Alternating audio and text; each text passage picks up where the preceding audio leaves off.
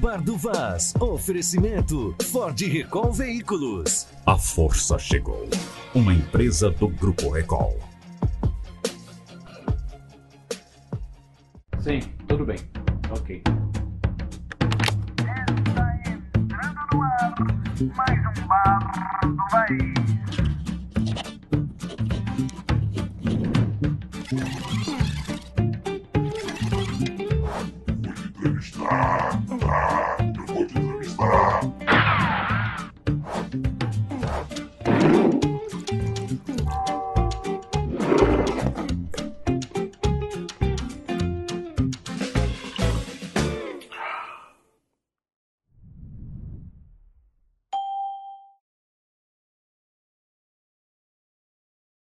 Bem, aqui estamos nós com mais um Bar do Vaz. Hoje eu vou falar com uma figura bastante conhecida de todos nós acrianos. Vou falar com Tião Bocalon. Tudo bem, Bocalon? Como vai? Olá, Roberto. Um prazer, Prazer. mais uma vez poder estar aqui contigo, Roberto. O prazer é meu de conversar com você depois de tanto tempo fora do poder, você voltando ao poder. Como é que se deu a sua ida ao governo do Gladson? Veja só, lá em novembro do ano passado, o Gladson já havia me feito um convite para mim participar do governo dele na área do agronegócio, né? E depois iniciou-se o governo e não se, não se efetivou a situação, mas ficamos aí no aguardo, né? Quando foi há 45 dias atrás, 60 dias atrás, aí começaram alguns buchichos. Não, o Boca Ah. não vai pro governo, não, o Boca não tá no governo porque não quer aquela coisa toda, né? E graças a Deus a gente acabou sentando, tive duas ou três conversas com ele, com o Dr. Ribamar, com a equipe e acabamos acertando para que eu viesse para dentro do governo para eh, chefiar a Imater, no sentido da gente restabelecer a nossa Imater, que está morta, estava morta há 20 anos, né, e tentar fazer o trabalho eh, do agronegócio no estado. E assim a gente fez, graças a Deus chegamos ali, fomos muito bem recebidos pelo- pela equipe da Emater, pela equipe de governo, graças a Deus, e começamos o nosso trabalho. Eu acho que o caminho foi bom, sabe? Um pouco meio atrasado, há 30 dias apenas, né? O governo já vinha há um bom tempo, mas eu acho que no fundo, no fundo, foi bom que eu entrei agora nesse momento. O fato de você ter sido candidato na última eleição e contrário ao governo, a, candidatura do Gladson atrapalhou? Não, eu acredito que não, mesmo porque o que a gente vê no Gladson é, é a humildade dele no sentido de quer fazer o, ele quer fazer o governo dar certo. E para isso ele quer buscar os melhores, aqueles que ele considera que tem os melhores projetos, enfim, ele quer fazer um bom governo. Né? E ele me convidou, você vê que ele me convidou em novembro ainda, né? Entramos agora, mas desde novembro eu tenho o convite para participar do governo. E quando ele me fez o convite, eu disse para ele, governador, eu quero ajudar, não é, bem, não é ao senhor, mas quero ajudar ao governo do estado. O senhor sabe que eu não pedi voto para o senhor, só que também todo mundo sabe que durante a campanha eu sempre dizia, o nosso adversário é o PT. Nunca foi o Gladson. Né? Em diversas entrevistas que eu dei, todo mundo viu isso. Então, o que a gente precisava era tirar o PT. E tiramos o PT. Com quem nós tiramos o PT? Com o Gladson Cameli. Eu acho que aí a, a humildade dele, a simplicidade dele, de querer acertar, entendeu? Foi o que ele procurou. Muita gente, inclusive, que não apoiou, o- não o apoiou na campanha, como foi o meu caso. No, no, no caso, você deixando o seu partido, o PSL, facilitou?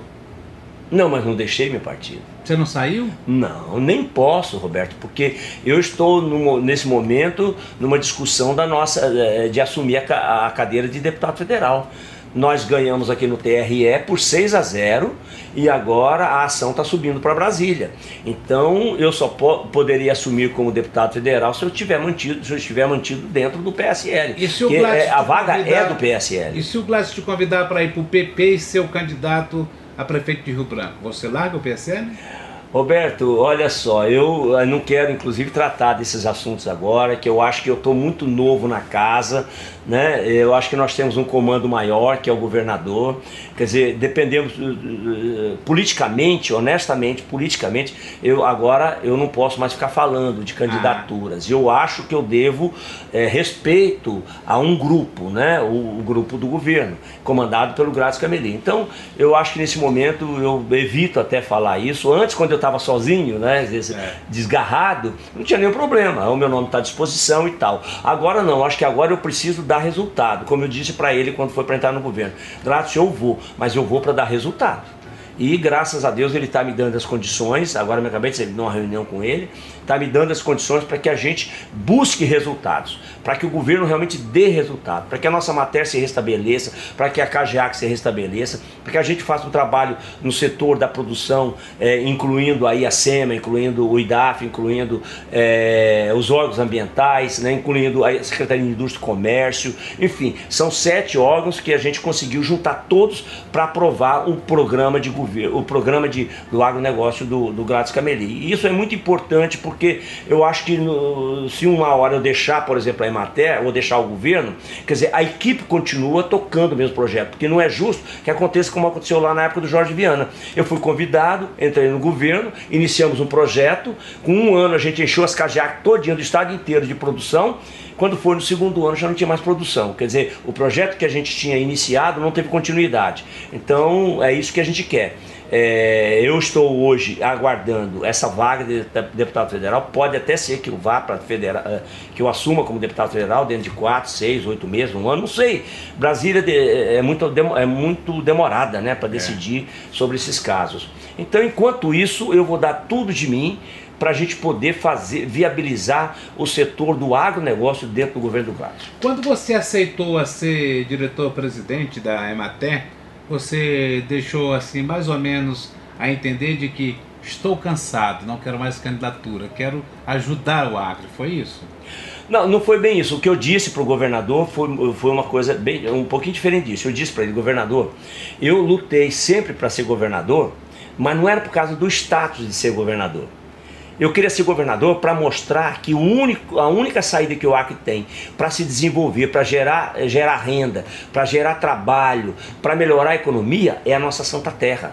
E aí, na conversa com ele, ficou muito claro de que ele assumiu o projeto Produzir para Empregar, que eu defendo há tanto tempo. Então, se dentro do governo do Gladys Cameli nós conseguimos implantar o, o, projeto Produzir para Empregar, eu não tenho nenhuma intenção de, ah, futuramente quero ser governador. Não, eu só queria ser governador para mostrar que o Acre tem uma terra santa, que tudo que a gente planta produz, né, e que a gente tem que tirar essa riqueza da terra para que ela venha para a cidade, para gerar emprego e renda na cidade. Então, é isso que eu queria queria. E é essa oportunidade que ele está me dando e eu estou agarrando com as duas mãos, os dois pés e tudo, porque precisa dar certo. Aqui as pessoas dizem que, que falta apoio e que deveria se plantar muita macaxeira. A macaxeira é a solução do Acre? o Acre, tudo que se planta dá, acabei de falar agora há pouco. E veja só, na Crelândia tem um projeto grande lá de café. Um projeto que eu comecei lá em 93 ainda, né? Continuou o projeto e tal. Agora o Paulo Vatti, que chegou, estava na secretaria, fez um trabalho muito bom lá com os produtores de café lá do Granada, trouxe a Embrapa de Porto Velho para orientar o pessoal. E nós temos uma alternativa muitíssimo boa, que é o café. O leite também é uma alternativa para o nosso estado do Acre, porque a nossa pastagem é verde ano inteiro, coisa que de Rondônia não é. Então nós temos diversas alternativas. A mandioca, eu não tenho dúvida nenhuma. Agora há pouco falava com o governador, né, de que como a mandioca ela é da Amazônia, né? E tem um estudo, eu falava com um especialista ontem, e ele dizia o seguinte: o Bocalão, como a mandioca é da Amazônia, a maior produtividade da mandioca nos estados da Amazônia, a maior produtividade está no Acre. E o município que tem a maior produtividade de mandioca do estado chama-se Sena Madureira. Portanto, é a maior produtividade de mandioca do Brasil. Agora, por que é que a gente não tem aquelas indústrias que estão no Paraná instaladas aqui no Acre? No Paraná, as indústrias estão instaladas lá e hoje é o maior produtor de fécula e farinha de mandioca do Brasil, o Paraná. Só que lá a terra não produz mais do que 20, 22 toneladas por hectare. Aqui no Acre, sem adubo, sem nada, de, eh, em Sena Madureira dá mais de 40, 40 toneladas por hectare. Na região de, de Feijó também ultrapassa 40, 50, 60 toneladas. No Alto Juruá, que eu tive lá nas campanhas, eu vi mandioca lá de 60 toneladas por hectare. Então, por que essas indústrias não vieram? Porque não tinha segurança jurídica, coisa que agora o governo já fez a mudança na legislação. Então, é, hoje a lei que tem no Acre para o setor produtivo primário, ou seja, para a agricultura, para a pecuária, é a mesma lei de Rondônia. Então facilitou tudo. É a legislação entendeu? fiscal? A legislação fiscal, exatamente, a legislação fiscal. Então foi mudada e está de acordo com Rondônia hoje. Então hoje você tem condições de dar segurança jurídica ao investidor. Então eu tenho certeza que nós vamos fazer, até combinava com ele agora, vamos ver se a gente faz algumas visitas na saída Sadia, lá em Toledo, né? lá é, é, na, na Amafio, lá é, em São Lourenço, próximo de Cianorte, na Pinduca, que é em Araruna, né? e outras empresas que tem por ali, E que dá- são e- empresas que, uh, do, do setor da produção. A Sadia, por exemplo, uh, opera na área de suíno, de, suinicu- E dá suínos e aves. frangos e suínos e tudo nessa cadeia produtiva? Dá, é só um, um problema sério que a gente tem aqui.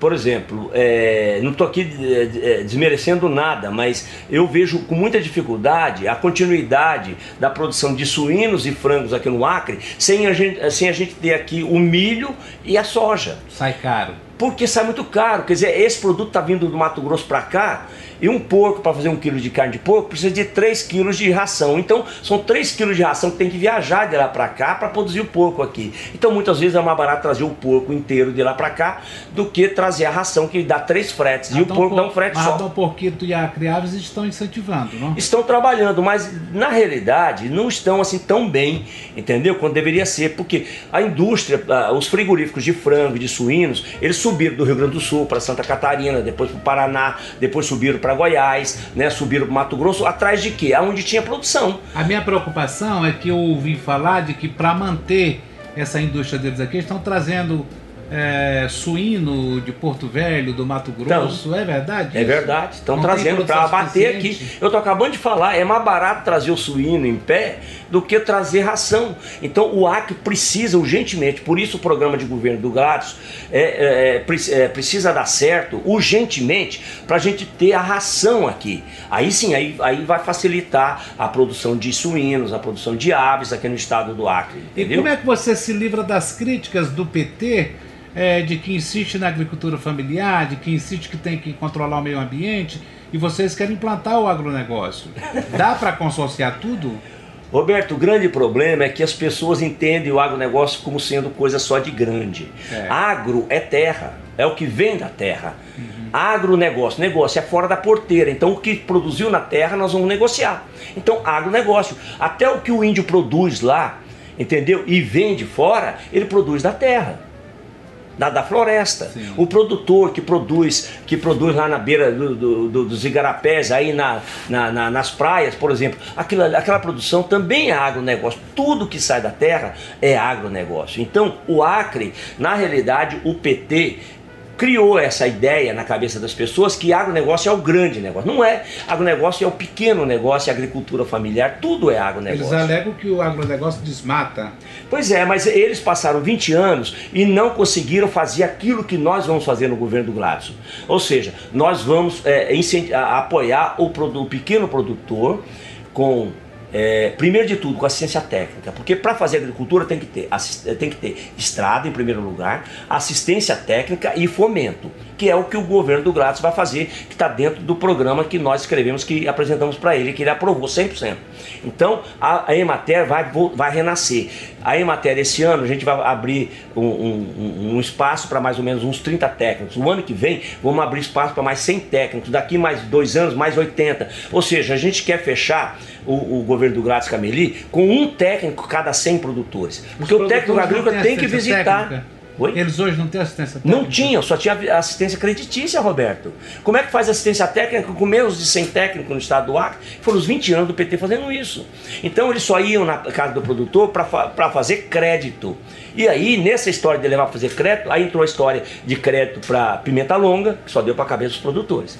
Crédito de, de- de pupunha para fazer eh, lavoura de pupunha lá no alto, no, no alto Purus. Como é que faz um negócio desse? Isso é um crime crédito para plantar feijão lá dentro do Seringal, é, a 70 quilômetros na Transacriana, entrando mais 40 para dentro ali no Seringal, e foram lá, não é Seringal, lá é um assentamento já, né? esqueci o nome do assentamento agora. Eu tive lá e, e ouvi das pessoas, levaram o Banco do Brasil para fazer financiamento para plantar feijão. Aí todo mundo assinou a cédula, receberam o dinheiro, plantaram feijão. Sabe o que aconteceu? Não conseguiram tirar o feijão. O que, que ficou? Sujaram o nome porque não, não conseguiram pagar o banco. Então, é, é, é isso que o governo do Grátis não vai, no governo do Grátis não vai acontecer. O programa que a gente tem é o seguinte: para não derrubar mais, para não fazer mais roçado, porque o roçado é entrar na mata, derrubar e plantar. É assim? É. Esse é o roçado, o acreano. Então a gente precisa recuperar as áreas degradadas. Muitas vezes nem degradadas são, são áreas que estão mal usadas, né? Então a gente vai entrar com um programa onde o governo do estado vai entrar com, primeiro de tudo, o técnico é que vai ajudar o, o produtor a escolher a área. Não é o produtor que vai falar, ah, faz aqui. Não, não. O que é que você gosta, o que é que você gosta de mexer? Ah, mexer com leite. Então ótimo. Então nós vamos te fortalecer para você mexer com leite tentar fazer com que ele faça é, o trabalho com leite, mas de forma muito mais eficiente, dando rentabilidade. Porque o produtor não pode só plantar e colher. O produtor tem que plantar, colher e ganhar dinheiro. Uhum. Coisa que não aconteceu nesses anos, você sabe disso. É. Né? Então, o nosso governo tem esse compromisso. Então, o técnico vai lá, escolhe a área. Aí ele vai ter o trator para poder ir lá mecanizar. Aí vai fazer a análise do solo, precisa colocar calcário. O governo vai, vai, vai arrumar o calcário para ele. Aí precisa de semente, vai oferecer a semente para o pequeno produtor também. Ah, precisa de adubo, vai oferecer também. Que o produtor, pequeno produtor, que vai plantar 2 hectares esse ano, por exemplo, ano que vem, todo ano vão ter 2 hectares. Aí o que acontece? Esse produtor vai deixar de entrar na mata, porque ele vai ter uma terra prontinha, produzindo. E com, entendeu? Como é que ele vai dando produtividade. Se não tem ramais suficiente em boas qualidades. Pois é, mas é aí que entra o governo. O governo do Grato já mexeu em muitos ramais. Tem, tem um bocado de dinheiro aí que esse ano não vai dar para usar, mas que para o ano que vem, é, mais de 100 milhões já estão assegurados para mexer com ramais no ano que vem. Porque na realidade pegou um governo, todo mundo sabe, destruído. Uma dívida enorme. O Graças pegou uma dívida enorme, né? E todo destruído. Então tinha que arrumar casa. Lá, o 13 terceiro sem pagar. Ele pagou o 13 terceiro do, do, do, outro governador e já deu metade do outro 13 terceiro. Ou seja, ele já está arrumando a casa. É a prova maior de que ele está arrumando a casa. Então ele vai dar as condições agora para que a gente tenha primeiro ramal, depois assistência técnica e fomento, que é isso que eu estou querendo dizer para você. Agora, me explica, eu sou meio leigo, eu não sei se é a tua área, mas como é que fica aquele produtor que com muita dificuldade conseguiu tirar uma boa quantidade de milho, coloca nos filhos do governo e depois descobre que o milho é roubado. Isso é com você? Como é que vai controlar isso? Não, veja só, nós definimos as coisas lá, o trabalho. Porque a, andaram roubando. Andar, desviando. A gente não sabe se houve roubo, se houve erro na hora da contabilização. Porque silo é uma coisa complicada. Silo na hora que chega o milho, por exemplo. Se ele chegar com uma umidade muito alta, claro que ele vai ter uma perda grande. Ah, então, se você na hora de fazer a ficha não coloca lá, o milho chegou com 26 de umidade, ele tem que vir para 14. Olha quanto ele vai perder aqui. Então você tem que colocar na ficha. Se de repente ele chegou com 26, você anota que ele chegou com 22, já começou a dar prejuízo. Então, Aí ao longo do tempo. aquilo que aconteceu no milho de plasticagem? Não, não, não estou justificando aquilo. Eu estou ah. dizendo que tanto pode ser desvio, ah. como pode ter, ser, ter sido erro na hora de fazer o, na hora de fazer o recebimento e o controle. Por exemplo, é, qualquer, qualquer grão, quando você bota num silo, a própria Conab já tem uma tabela a cada mês você perde 0,3%. Uhum. Porque ele vai secando mais, vai tendo perdas, entendeu? Então tudo isso tem que ser muito bem gerenciado. Então o silo, na realidade, eu acho que precisam ser mais bem gerenciados. Por isso que a gente está com o projeto de ter o maquinário, devolver tudo para o governo, a Emater vai gerenciar os maquinários todos, parar com aquela história, dar uma máquina para uma associação. Aí um dia um sobe de cima do trator, no dia o outro, nego nunca subiu em cima do trator, sobe de cima do trator, quebraram os tratores todos. E o risco. Né? E o, o risco, risco também, né? né? Então, veja só, agora não, a gente vai fazer diferente. Nós vamos ter técnicos, eh, os técnicos agrícolas que vão acompanhar esses tratores, vão dizer, ó, o dia tal o trator vai estar tá aqui, vai gradear, entendeu? É, é, é domar a terra, não é virar a terra. O PT fez a vida inteira um negócio de virar a terra. Eles iam lá, davam uma gradeada na terra, ficava com esse torrão desse tamanho, e depois não voltavam com o trator. Aí o que aconteceu? Ah, não pode plantar assim. Não pode plantar assim, vai ter prejuízo. Por isso muita gente plantou, teve prejuízo e parou. Ali na Transacriana mesmo é um grande exemplo. Botaram um silo lá que hoje não guarda mais nada da Transacriana o, o, os produtos que estão sendo guardados no silo da Transacriana é produto produzido aqui perto do Senado Guiomar, aqui nessa região. Então, Agora, um grande erro cometido e que nós não vamos cometer. A gente vai fazer a coisa direitinho, Roberto. Nós não vamos é, é, enganar produtor, nós não vamos querer sujar o CPF do produtor, ao contrário. O, o, o IMAC está com toda uma política junto com a SEMA no sentido de livrar os produtores, aqueles que forem possíveis, né? É. Que as multas estão ali ainda de forma administrativa, criar uma condição dele repor aquela área ali, mas com coisa que dê dinheiro, não é com árvore só não, mas com café, entendeu? Com alguns produtos que dá dinheiro no futuro. Então, isso também é, é, é uma política do governo, do, do setor produtivo, né? Que o Grátis pediu que isso daí fosse implantado. E está sendo implantado, devagarinho. Acontece que a gente tinha um negócio todo atravessado, todo errado, honestamente, Roberto, É. muito atravessado. Foram 20 anos, muitos milhões de empréstimos que foram feitos e me diga, a gente come arroz do Acre? Não, Come feijão do Acre? não. Então, é o básico. É o básico, nós não comemos. E, e a quantidade de dinheiro que foi pego para fazer isso? Compraram trator, compraram máquina, tudo que é tipo e tal, e nada aconteceu. Fizeram o silo e o que aconteceu? Não produziu. Então houve um erro. Então nós vamos corrigir esse erro. Aproveitar o que a gente tem aí, corrigir o erro e produzir. Agora o produtor não é só produzir, produzir e ganhar dinheiro. Vamos dar apoio, inclusive, para quem planta soja, Roberto. É bom que fique bem claro Ah, por aqui. falar nisso, eu queria que você me explicasse como é que o governo incentiva a plantação de soja, é, desestimulando o crescimento da agropecuária. Tem uma explicação para isso? Não, não é desestimulada o, o crescimento da pecuária. Eu acho que nós temos, podemos fazer as duas coisas: intensificar o uso da pecuária, intensificar a pastagem, que eu quero dizer é o seguinte: hoje nós temos um boi por hectare, uma suposição. Qual é o projeto? Vamos buscar tecnologia para a gente ter dois bois por hectare, três bois por hectare, quatro bois por hectare. Tem tecnologia para tudo isso. Então, intensificar a- a- a- o uso da nossa pastagem. Enquanto isso, isso? sobra, enquanto isso sobra áreas para a gente plantar soja. Não tem nenhum problema. Dá para conviver, inclusive, depois que você tira a soja, você já pode soltar o boi em cima. Você planta uma gramínea qualquer e solta o boi. A soja é só para grande produtor? Em grande Não, para pequeno produtor, Roberto. Produtor aí de 50, 100 hectares. Lá em Minas Gerais, lá em Goiás, tem muitos produtores de 50 hectares, de 100 hectares, 200 hectares. Não é só para gente que produz mil, dois mil, cinco mil hectares, não. Então, tanto é que no, no plano de governo nosso, tá lá.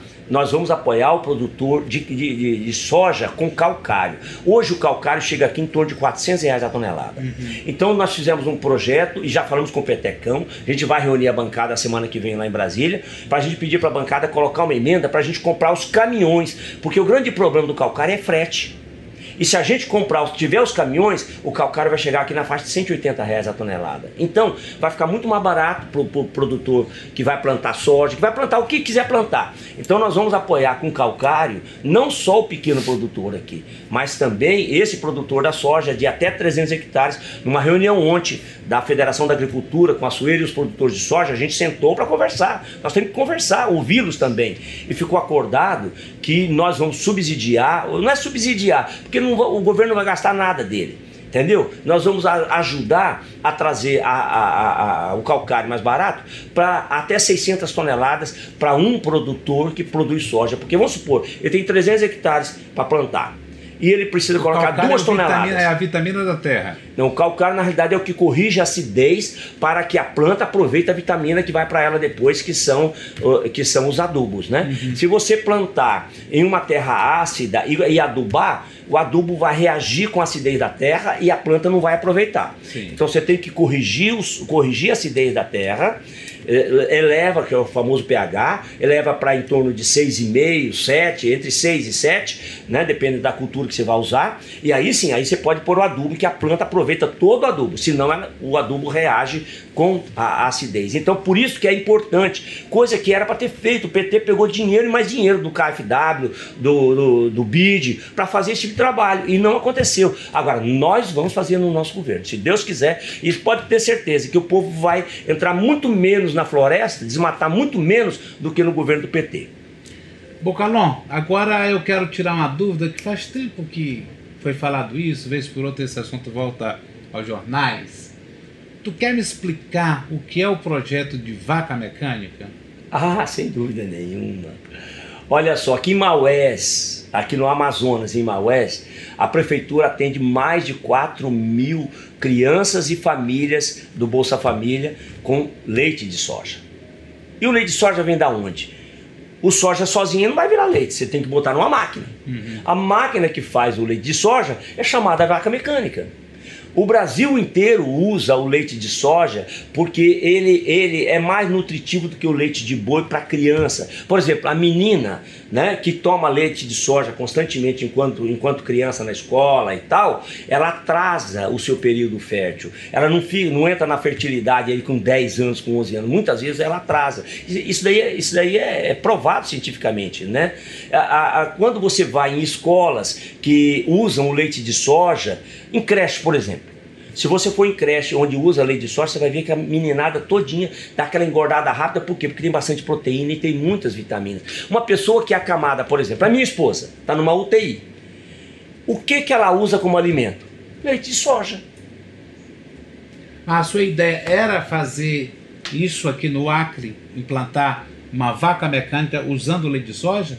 Não, a vaca mecânica é para pegar o soja produzido aqui e fazer o leite da soja. Ah. É esse é o projeto. Esse é o projeto. E nós vamos fazer, se Deus quiser, porque o Acre está produzindo soja. Por que, que nós não podemos fazer o leite de soja, que é tão nutritivo? É, lá atrás, no governo passado, o professor Rego, meu amigo, vou falar porque eu sei que é, ele é meu amigo, eu sei que ele não vai achar ruim. Ele, todo mundo sabe que ele era contra a soja.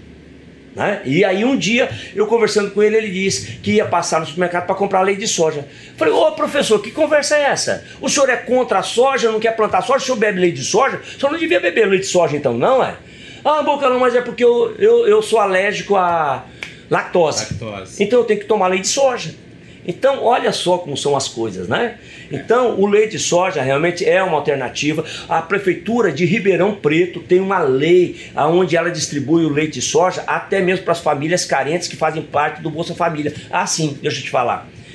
A produção que a gente fizer aqui de arroz, de feijão, de milho e de farinha e outros produtos comestíveis que o produtor vai pagar, a gente vai fazer o trabalho para ele de mecanização, de adubo, eh, correção de solo e tudo. E ele vai pagar com produto para a Cajac, a Cajac vai receber.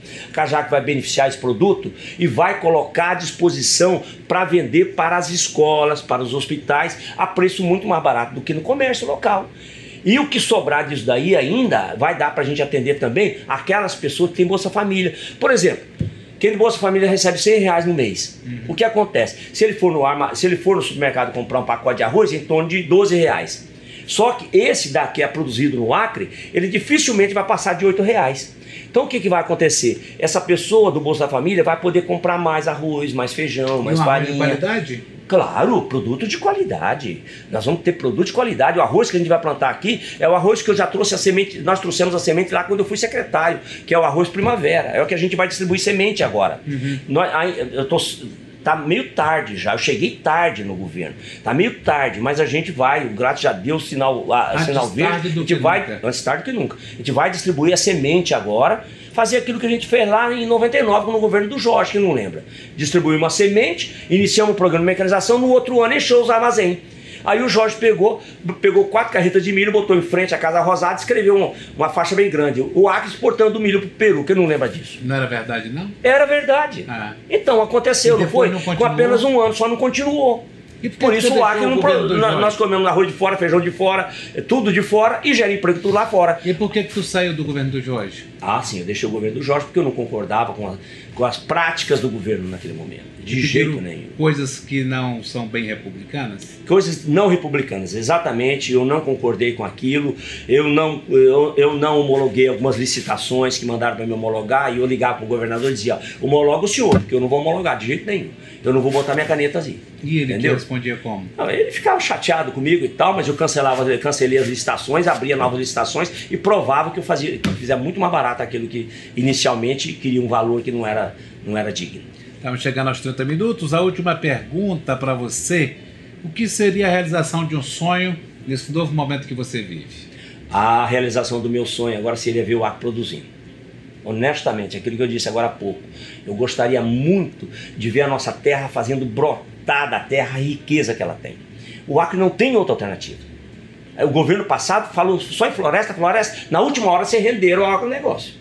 O próprio Tião Viana dizia que, que o próximo governo dele agora seria o governo do agronegócio. E tanto é que ele até comprou máquina para isso. Né?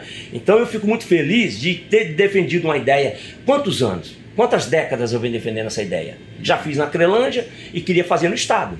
Então, como eu não, não consegui ser governador para fazer, mas agora o governador Glácio Cameli me deu essa oportunidade, estou agarrando, como eu disse, com as duas mãos, os dois pés, e o, o, o meu sonho mesmo é ver a nossa terra produzindo, gerando trabalho, gerando emprego e menos jovem na penitenciária.